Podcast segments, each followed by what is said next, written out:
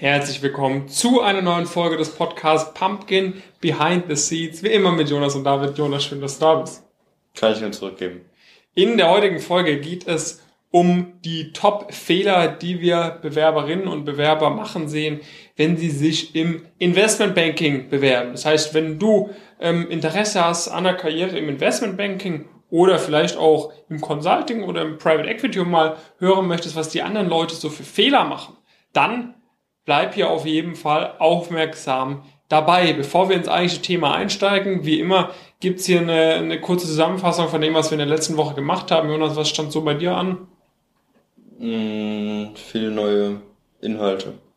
Mhm. Vor allem. Also wir arbeiten gerade noch mal intensiver an unserem bisschen weiterführenden Programm. Ähm, habe da mit super vielen Leuten telefoniert, äh, und Inhalte erarbeitet.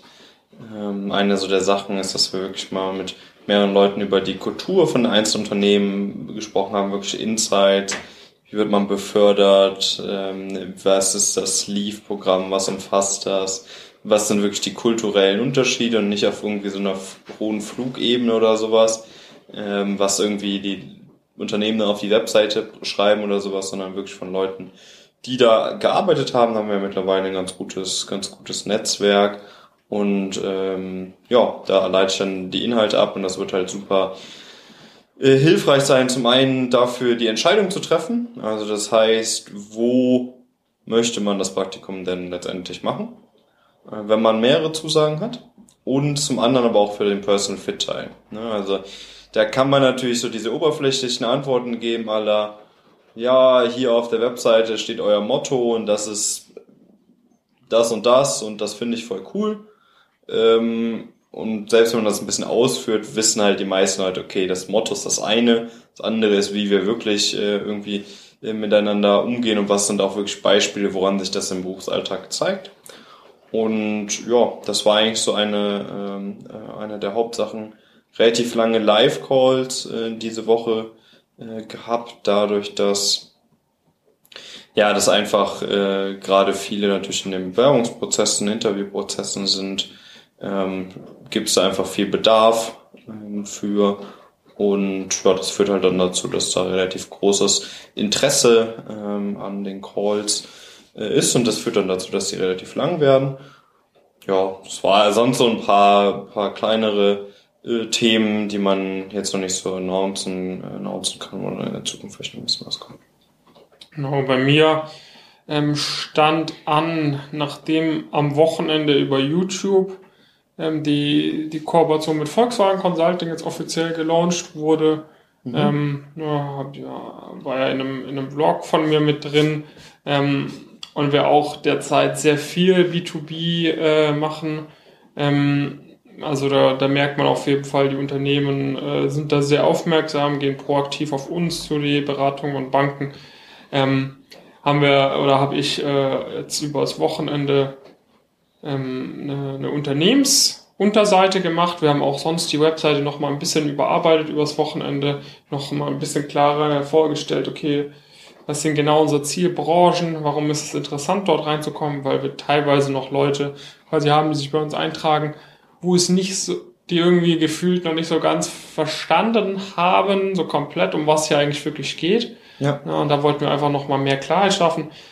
Äh, und wie gesagt, dann noch die, die Seite für, für die Unternehmenskooperation, weil die uns dann oft auf LinkedIn adden und dann sagen, ja, ähm, äh, wir haben jetzt auf der Webseite gar nicht so was gefunden, was sie mit Unternehmenspartnern machen. Wie sieht denn das bei ihnen aus? Ja, und dann kann man dann die, diese Seite ähm, gut zeigen.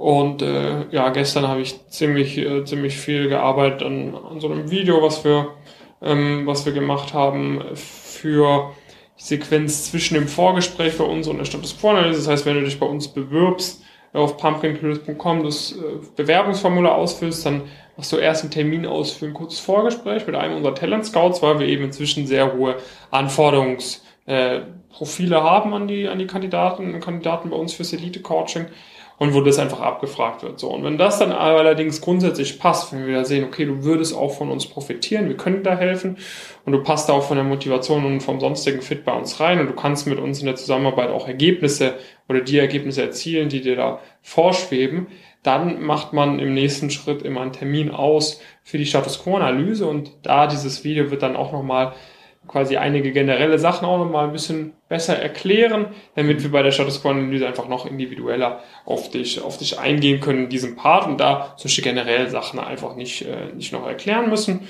Ähm, und ansonsten ja, heute einige Telefonate geführt, ansonsten natürlich auch Coaching ging auch wieder etwas länger.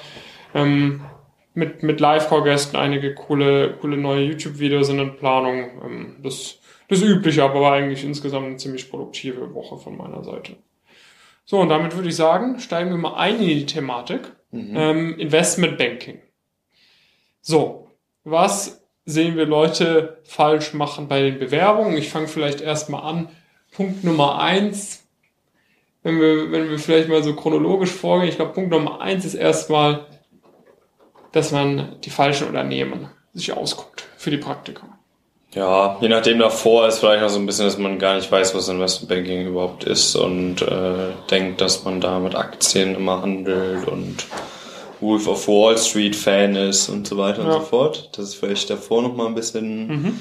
ein Thema, aber wenn wir das irgendwie annehmen, dass das irgendwie einigermaßen vorhanden ist, Grundlagenwissen, was man da wirklich äh, wirklich macht, ähm, dann ist der ganz große Fehler, dass irgendwie in so gewissen Foren irgendwie ja ziemlicher Mist irgendwie verbreitet wird, wie man da rangehen sollte und was man für Praktika wann macht. Also klar, ein Audit-Praktikum kann für, für manche Leute, manche Leute ein gutes erstes Praktikum sein, aber wenn du wirklich gut bist, ähm, das heißt sehr gute Noten, jetzt zum Beispiel im ersten Semester hattest, dann sollte dein Ziel auf jeden Fall schon sein, dass du da was im M&A machst. Und wenn du schon erst M&A-Erfahrung hast, äh, dann sollte es nicht dein Ziel sein, danach irgendwie auf dem nächsten, auf dem gleichen Level irgendwie zu bleiben und äh, dann irgendwie erstmal bei einer guten Boutique zu sein, dann bei einer Big Four und dann nochmal bei einer guten Boutique. Und das sind so Sachen, die sieht man sehr, sehr oft. Und da verschwenden sehr, sehr viele Leute sehr, sehr viel Zeit. Auch wenn die irgendwie dann manchmal meinen, dass sie das, dass sich einigermaßen gut auskennen, erkennt man dann doch sehr, sehr schnell, ähm, dass das einfach keine guten, guten Schritte sind. Ähm, und das ist halt einfach schade, weil du einfach, ich meine, du machst ja sowieso ein Praktikum.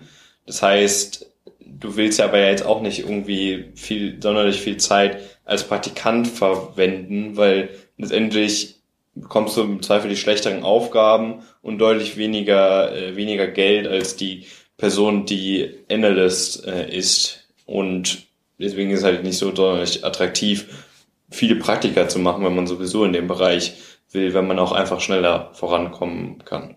Ja. Also das, äh, das zusammen mit dem Punkt äh, falscher Zeitpunkt für die Bewerbung, mhm. würde ich sagen, macht man am Anfang falsch. Ne? Also man weiß gar nicht, was man da inhaltlich macht. Dann pickt man sich dadurch vielleicht auch dadurch natürlich ein bisschen, dass man gar nicht so weiß, was man da inhaltlich macht, weiß man auch gar nicht, was man suchen soll. ja, also generell ist es ja auch ähm, also es gibt ja, es gibt ja total viele M&A-Boutiquen, ähm, mhm. die auch teilweise einen ganz guten, ganz guten Ruf haben, den man auch kennt, wenn man ein bisschen, bisschen Ahnung hat, wo eine, wo jemand aus dem HR bei Rothschild, Lazar, UBS, whatever, ähm, das auch schon mal gehört hat und das auch teilweise, wenn du ein echt gutes Profil hast, auch als Vorerfahrung schon fast ausreichen äh, kann. Aber das Problem ist, dass das halt jetzt nicht ich es jetzt nicht findest, wenn du M&A äh, Boutique googelst oder nach M&A Praktikum bei Stepstone. Äh, Stepstone oder Indeed suchst, weil da sind halt, ist halt immer eine sehr geringe Auswahl und dann schaffst du es halt auf keinen Fall auf da 20, 25 relevante Bewerbungen zu kommen und da haben halt wir mittlerweile die Erfahrung, dass wir halt da einfach auch sehr gute Listen und Überblicke haben. Ja. Und äh, dann, dann also, was ich wirklich auch oft sehe, ist quasi, dass der Zeitpunkt problematisch ist. Ja. Also jetzt gerade ist so die Bewerbungsphase für Q1, Q2, ne, also nächsten Jahres. Das ja, heißt, bei den Großen. Bei den Großen. Ähm, natürlich kann man irgendwie für den Herbst schon noch was im, im TAS bekommen, jetzt aktuell. Ja, auf jeden Fall. Also, oder, oder bei M&A-Boutiquen vielleicht dann auch ein bisschen ins Semester rein oder so, wo dann auch die meisten Leute dann ja kein Praktikum machen wollen.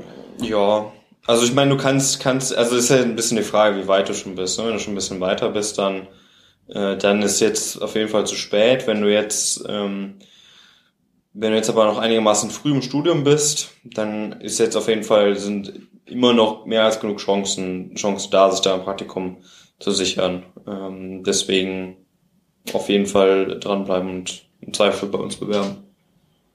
Ja, was ansonsten auch noch teilweise, ähm, teilweise glaube ich, ein Problem ist, ist halt, wenn man es geschafft hat, sich quasi da die Unternehmen rauszusuchen, wie man dann die Bewerbung genau macht. Mhm. Also da sehe ich extrem viele Fehler und das ist auch etwas, so im Investmentbanking ist halt im Consulting aber eigentlich genauso, aber auch vor allem im Investmentbanking so Attention to Detail ist da essentiell. Ja, ja. Und wenn du es da, äh, wenn da irgendwie allein vom Layout, von Anschreiben, Lebenslauf irgendwas und nicht on point ist so, das ist dann auch immer äh, eigentlich ein, ein absolutes Ausschlusskriterium. Also da und da gibt eigentlich bei fast jedem immer noch was zu optimieren, ne? wo dann mhm. irgendwelche Zeilenabstände nicht gleichmäßig sind etc. Und wenn du ein geübtes Auge hast, alleine ich sehe das, ich sehe das schon seit einem Jahr oder so, wo ich vielleicht mit, mit 100 Leuten zusammengearbeitet habe. Insgesamt habe ich das schon immer gesehen, die Fehler. Und dann so HRler, die am Tag irgendwie 15, 20 Bewerbungen durchgucken, so denen fällt sowas halt direkt auf, wenn da irgendwelche Sachen irgendwie ein bisschen krumm sind oder sonst was.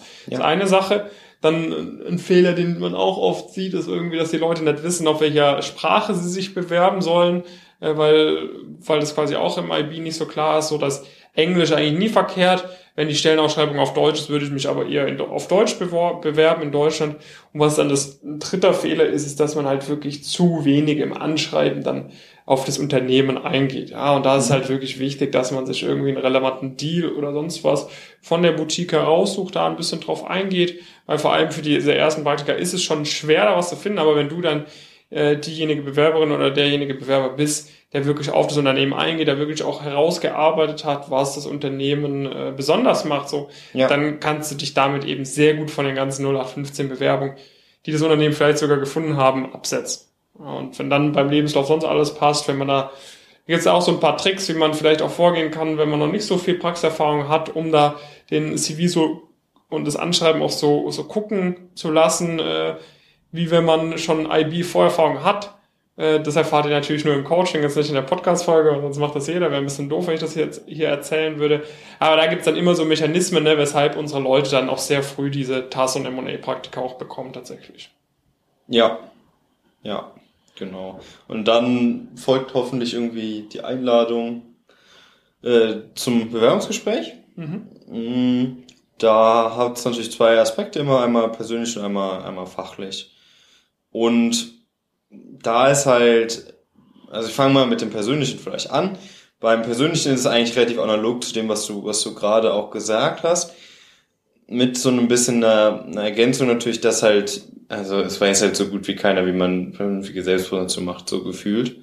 Und viele ist halt einfach, also das sind super viele falsche Annahmen. Ne? Also wenn dir jemand sagt, dass du einen roten Faden in deinem Lebens, äh, deiner Selbstpräsentation haben sollst, heißt das nicht, dass du dass du schon immer wusstest, dass du Investmentbanker werden, werden sollst, äh, sondern das heißt, dass man logisch nachvollziehen kann, wie du denn zu der Person geworden bist dann, dann heute. Genauso, dass man nachvollziehen kann, okay, viele Boutiquen haben ja einen gewissen Schwerpunkt auch, äh, dass man auch nachvollziehen kann, okay, Warum interessiert dich der Schwerpunkt besonders? Und natürlich ist es nicht immer so, dass, die, dass du die Boutique jetzt aussuchst, weil dich der Schwerpunkt so begeistert, sondern es ist vielleicht auch einfach äh, Teil einer Bewerbung, aber letztendlich für diese, deine Selbstpräsentation solltest du trotzdem idealerweise auch eine Begründung finden ähm, und das auch Teil deiner Selbstpräsentation machen, äh, diese, diese Begründung letztendlich.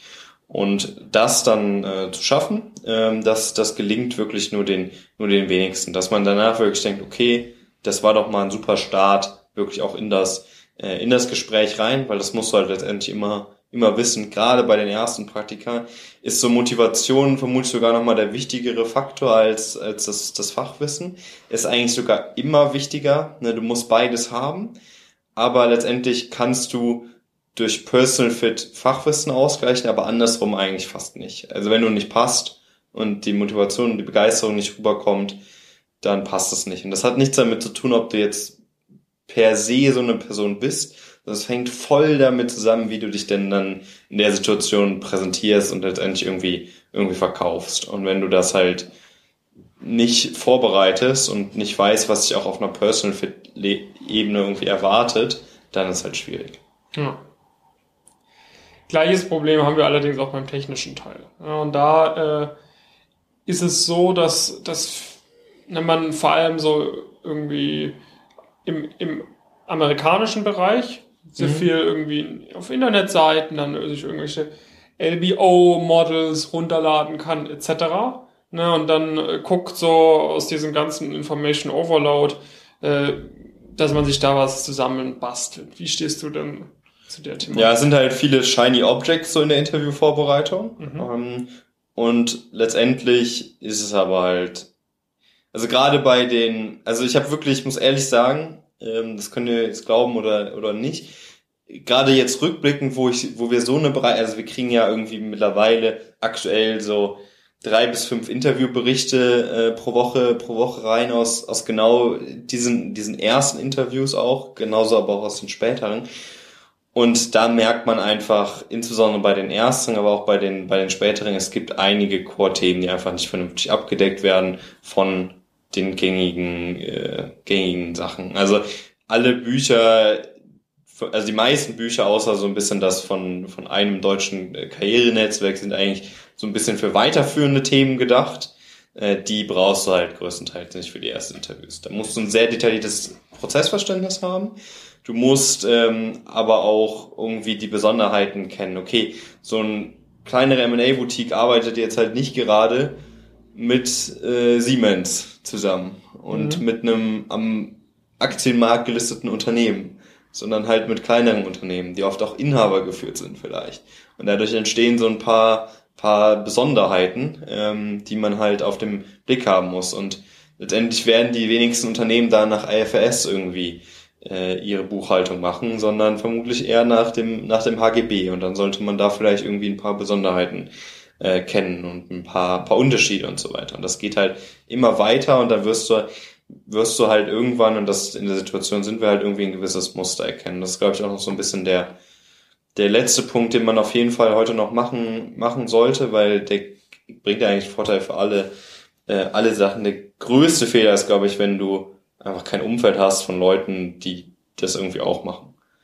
Weil das ist einfach die aller einfachste Begründung für im Personal Fit, warum du das Unternehmen so gut findest, ist halt, dass du Leute kennst, die bei dem Unternehmen waren oder aktuell arbeiten oder Praktikanten waren, genauso im Anschreiben. Natürlich, ein Deal ist super, gar keine Frage.